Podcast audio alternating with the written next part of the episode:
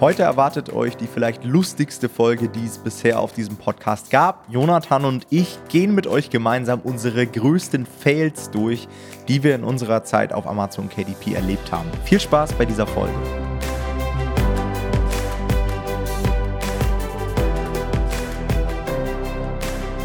Herzlich willkommen zu einer neuen Folge des Verlagsniveau Podcasts und heute wollen wir uns mal mit euch gemeinsam unsere größten Fails anschauen, denn auch bei uns muss man sagen, läuft nicht immer alles rund und man muss schon sagen, ein paar Fails sind schon echt ziemlich lustig, also im Rückblick natürlich und ein paar sind einfach recht traurig, kann man auch so sagen.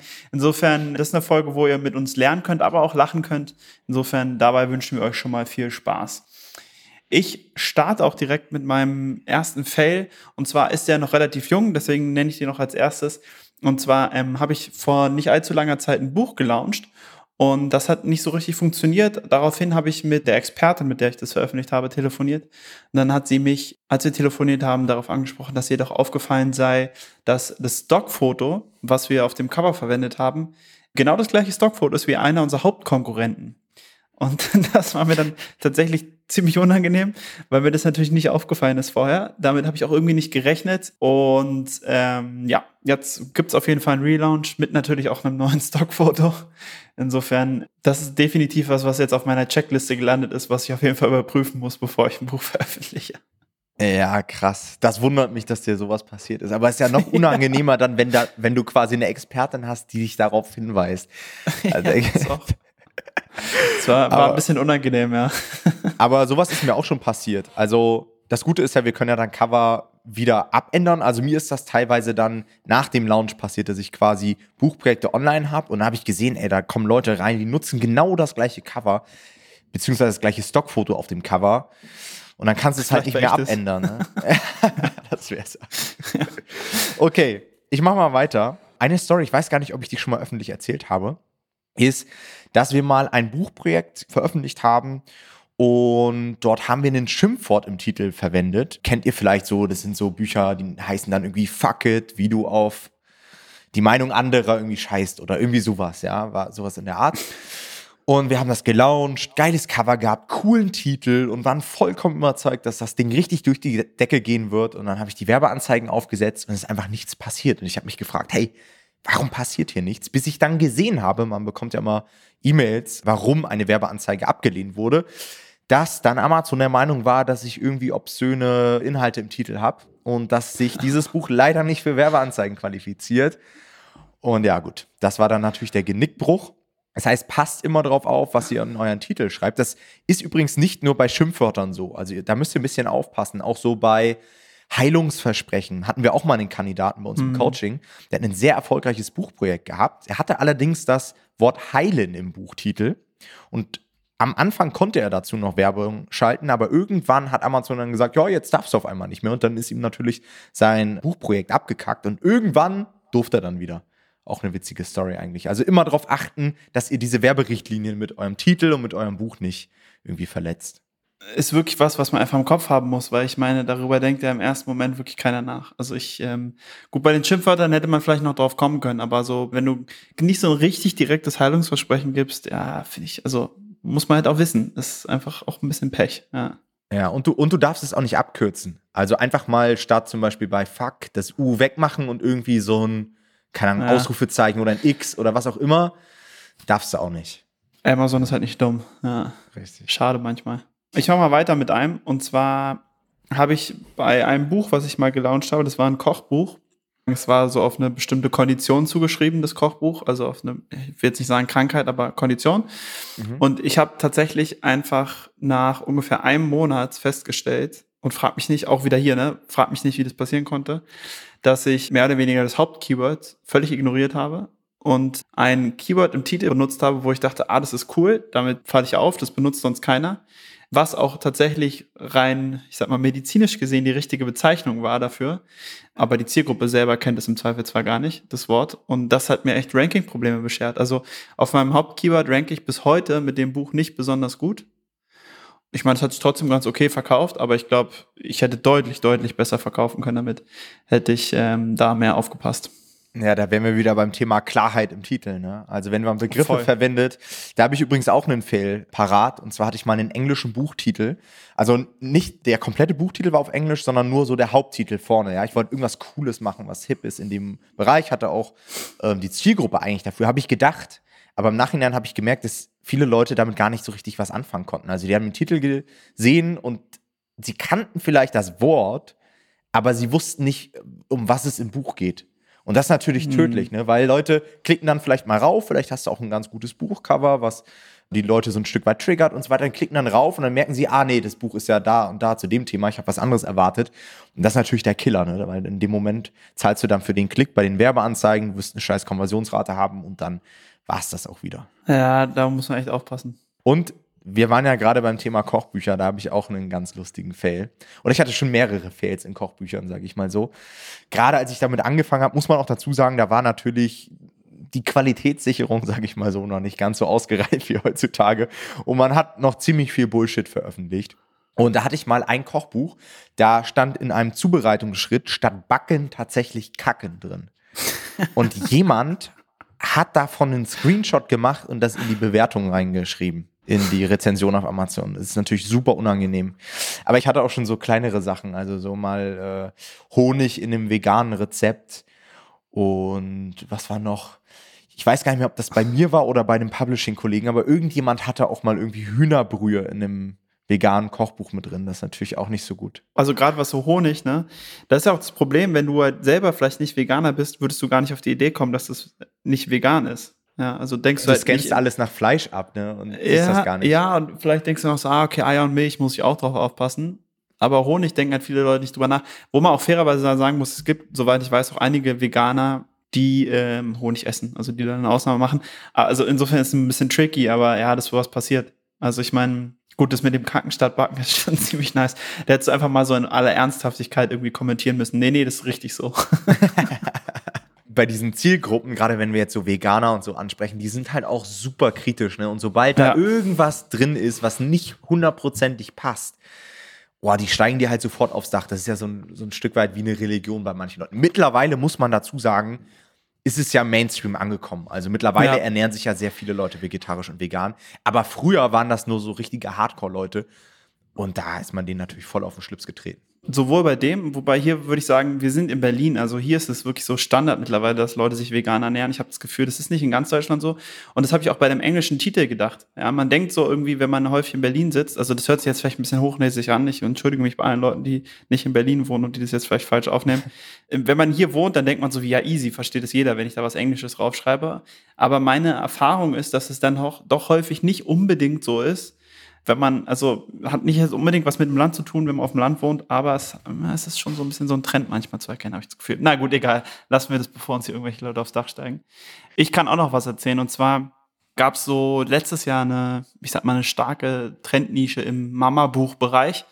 Und da dachte ich mir so, ah geil, da springe ich auf. Ich habe es auch relativ früh gesehen, muss man sagen. Also es war, ich wäre jetzt nicht der erste Self-Publisher drin gewesen, aber ich war der zweite, glaube ich, drin hatte auch ein geiles Cover, hatte tatsächlich, würde ich sagen, auch keinen schlechten Text, ja.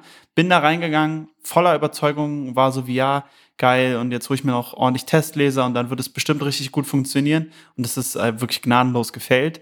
Und erst danach habe ich so festgestellt, ja, krass, ich habe einfach wirklich keinen USP gehabt. Also es, hat, es gab eigentlich keinen Grund, mein Buch zu kaufen, weil ich jetzt nicht irgendwie was besser gemacht habe. Die anderen Bücher waren häufig Verlagsbücher, die sehr, sehr gut waren und ich war einfach so wie, yo, ich mache da auch mit und ich habe ein cooles Cover, guck mal her, ein cooler Titel. Aber das zeigt sich halt wieder das, was wir immer sagen. Und seitdem stelle ich mir diese Frage auch so gnadenlos. Warum sollte jemand dein Buch kaufen?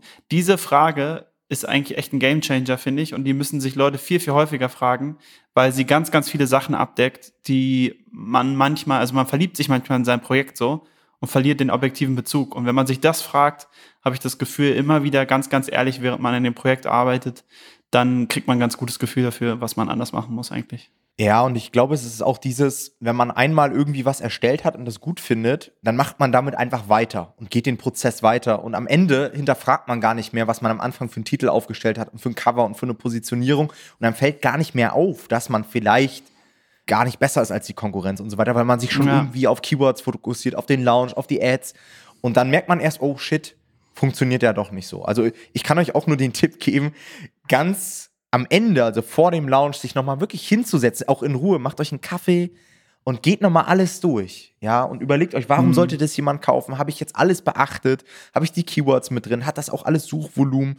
Gibt es irgendwelche Fallen, in die ich getappt bin? Können wir vielleicht auch nochmal so eine Special-Folge irgendwie machen, so, so, so Fallen, in die man oftmals rein tritt als KDPler. Ja, vor allem denkt man ja dann häufig, na gut, jetzt ist es schon geschrieben, jetzt kann ich ja eh nichts mehr ändern, jetzt muss ich es auch rausbringen. Aber das ist halt völlig falsch. Also du hast in dem Moment, wo du es noch nicht rausgebracht hast, hast du ja noch alle Optionen, Sachen umschreiben zu lassen. Es ist noch lange nichts verloren.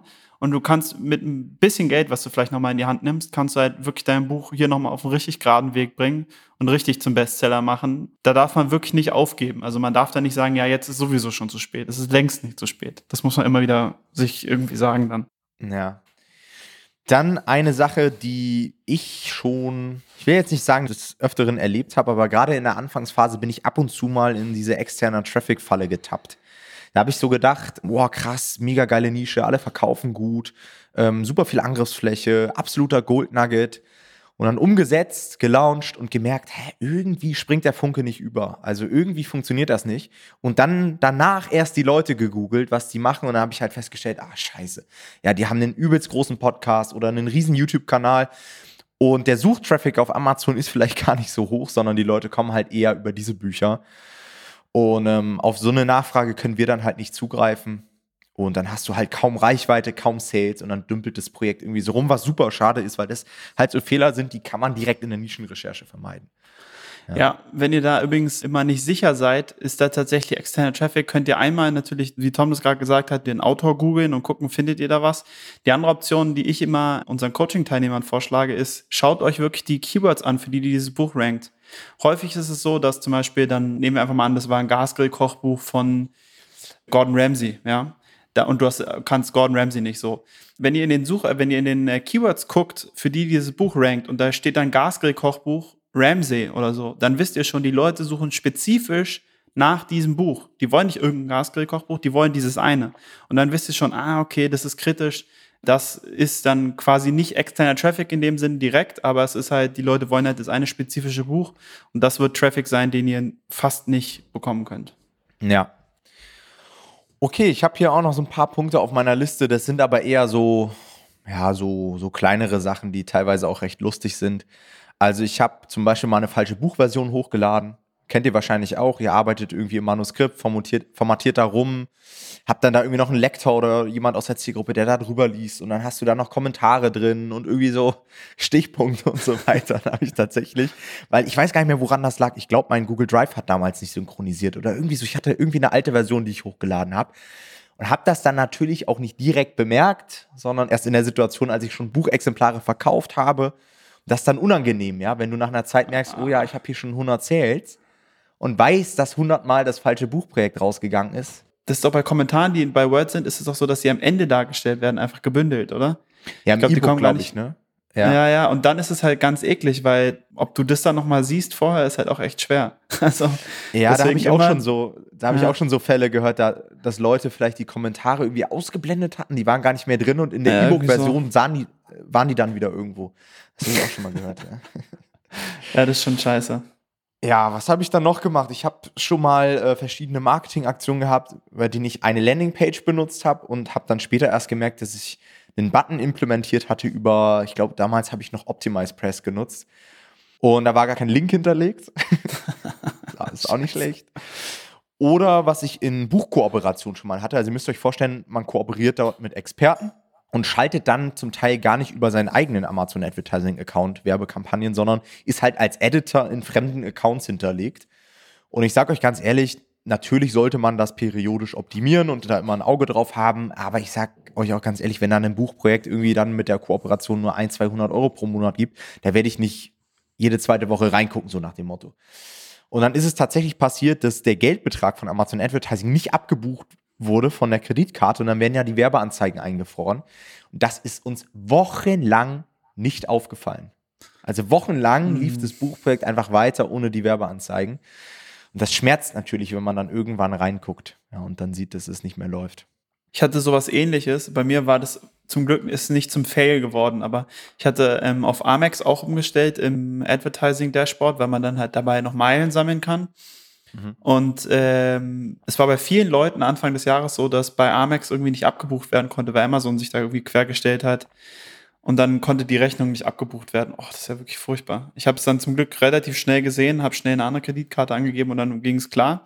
Und mittlerweile läuft es auch mit der Amex, aber da kriegt man erstmal einen Herzinfarkt und denkt, oh Gott, jetzt äh, gehen alle meine Anzeigen den Bach runter. Ja, ja ich habe jetzt übrigens einen Fall, auch einer Buchkooperation, da konnte es mal wieder nicht abgebucht werden. Und Amazon macht jetzt einfach nichts mehr. Also normalerweise ist ja so, wenn sie nicht abbuchen können, oh, dann sorgst du wieder dafür, dass Kohle auf der Kreditkarte ist oder hinterlegst eine andere Kreditkarte. Es passiert nichts mehr. Also wir haben das Ding aufgeladen, neue Kreditkarte hinterlegt, Amazon angeschrieben. Es passiert nichts mehr. Wir können keine Werbeanzeigen mehr schalten. Oh, ist mir vorher shit. auch nie passiert, aber ja, ist jetzt nicht super schlimm. Also ich sag dir ganz ehrlich, ist jetzt nicht der, der größte Account, den ich da aufgebaut habe, aber ist wieder so eine Sache, wo man merkt, oh, man ist ein Stück weit abhängig davon. Weil das merkst du dann schon, ne? die Buchprojekte, wenn die dann nicht mehr beworben werden, stürzen dann hinten runter. Ja, was ich nochmal erlebt habe, das kennen ja auch einige von mir, die schon den YouTube-Kanal kennen. Ich habe tatsächlich nach drei Jahren erst gemerkt, dass ich bei der Künstlersozialkasse, der KSK, Abgaben leisten muss. Ist mir vorher nie aufgefallen, bin ich ganz ehrlich. Wird wahrscheinlich einigen Leuten jetzt hier im Podcast zu gehen. Also, ich sag's nochmal, was es ist. Also, sobald ihr Dienstleistungen von Künstlern in Anspruch nehmt, ja, zum Beispiel Coverdesignern, Textern, aber auch Übersetzern oder Webdesignern, Hörbuchsprechern und so weiter und da Rechnungen bekommt, dann müsst ihr auf diese Rechnungssumme eine gewisse Abgabe leisten, einmal pro Jahr. Und das müsst ihr auch von euch selbst machen. Also da kommt nicht einer auf euch zu und sagt, hier, ich will x Euro haben, sondern da müsst ihr euch selbst melden, euch dafür registrieren und so weiter, sonst könnte es irgendwann mal zu Problemen kommen. Ja, ich bin darauf aufmerksam geworden, weil jemand bei mir im Umfeld eine riesengroße Nachzahlung hatte. Ich glaube 30.000 Euro oder so waren das. Also ein riesengroßer Betrag, weil die waren irgendwie so eine Webdesign-Butze und die haben das über Jahre hinweg nicht gemacht. Und irgendwann ist dann halt die Rechnung reingeflattert. Bei irgendeiner, irgendeiner, ich weiß nicht, Rentenversicherungs-, Sozial- Prüfung, Prüfung. irgendwie sowas. Ja, bei irgendeiner Prüfung ist es rausgekommen. Also beschäftigt euch mal damit. Muss letztendlich jeder machen, der bei KDP aktiv ist. Ja, es sei denn, ihr macht wirklich alles selbst und nutzt da gar keine anderen Leute. Und es ist auch kein Riesending und es sind auch nur kleine Beträge, aber man muss es halt auf dem Schirm haben. Ja, im Endeffekt zeigt es wieder einfach ehrlich das Ganze machen und wenn man jetzt davon gehört hat, dann sollte man sich jetzt darum kümmern. Das ist wahrscheinlich.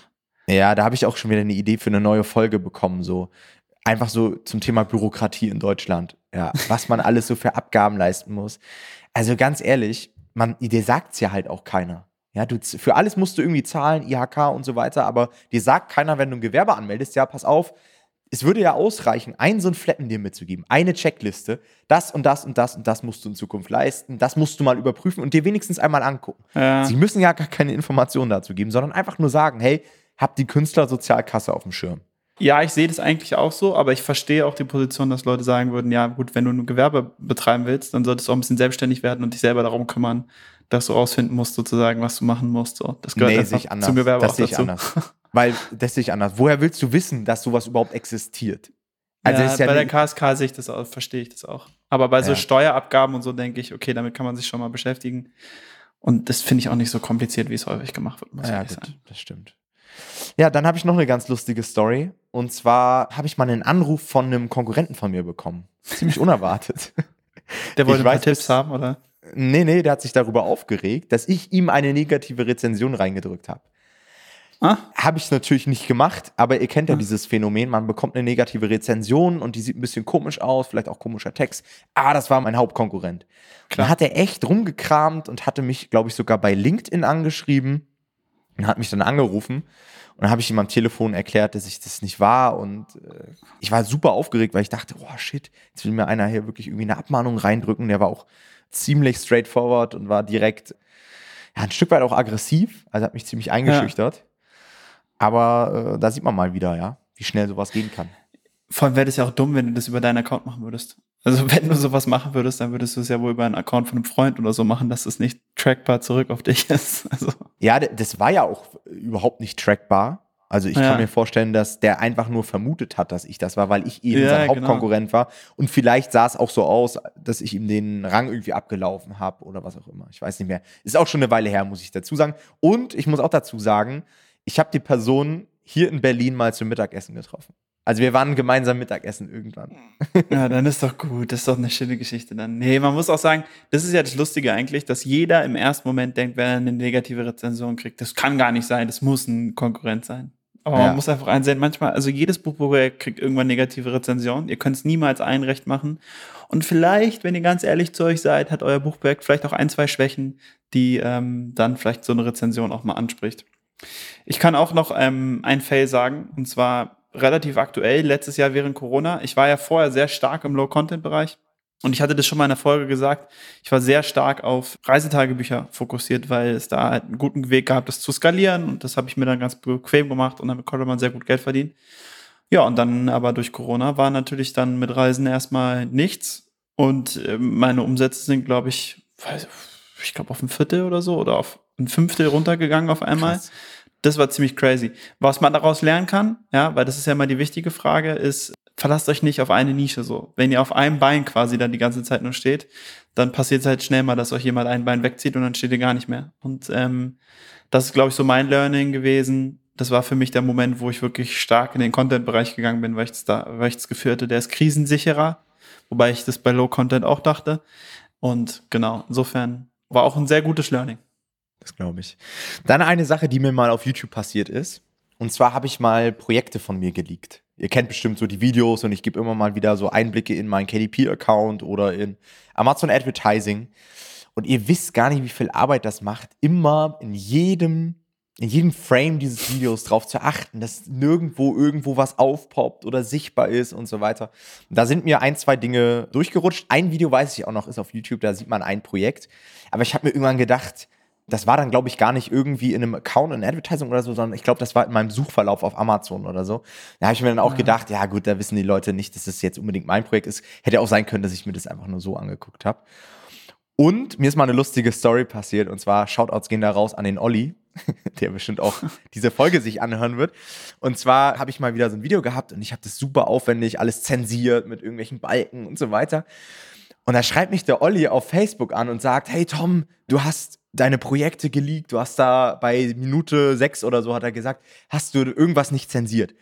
Und ich sitze zu Hause, sehe diese Nachricht und denke mir, scheiße, was mache ich jetzt? Herzinfarkt. Geht sofort, sofort nachgeguckt, geblättert, Puls auf 180, ich habe nichts gefunden. Und dann hat er, glaube ich, ich weiß nicht mehr genau, wie die Story war, aber ich glaube, es war so, dass er dann geschrieben hat, April, April oder irgendwie sowas, oder war ein Spaß. Und ich glaube, er weiß gar nicht, was für ein Schrecken er mir damit eingejagt hat. Also Aber geile Idee, so muss man ehrlich sagen. Das war ein guter April-Scherz. Auf jeden Fall, da hat er auf jeden Fall genau den Schmerzpunkt eines YouTubers getroffen. ja, geil. Nice.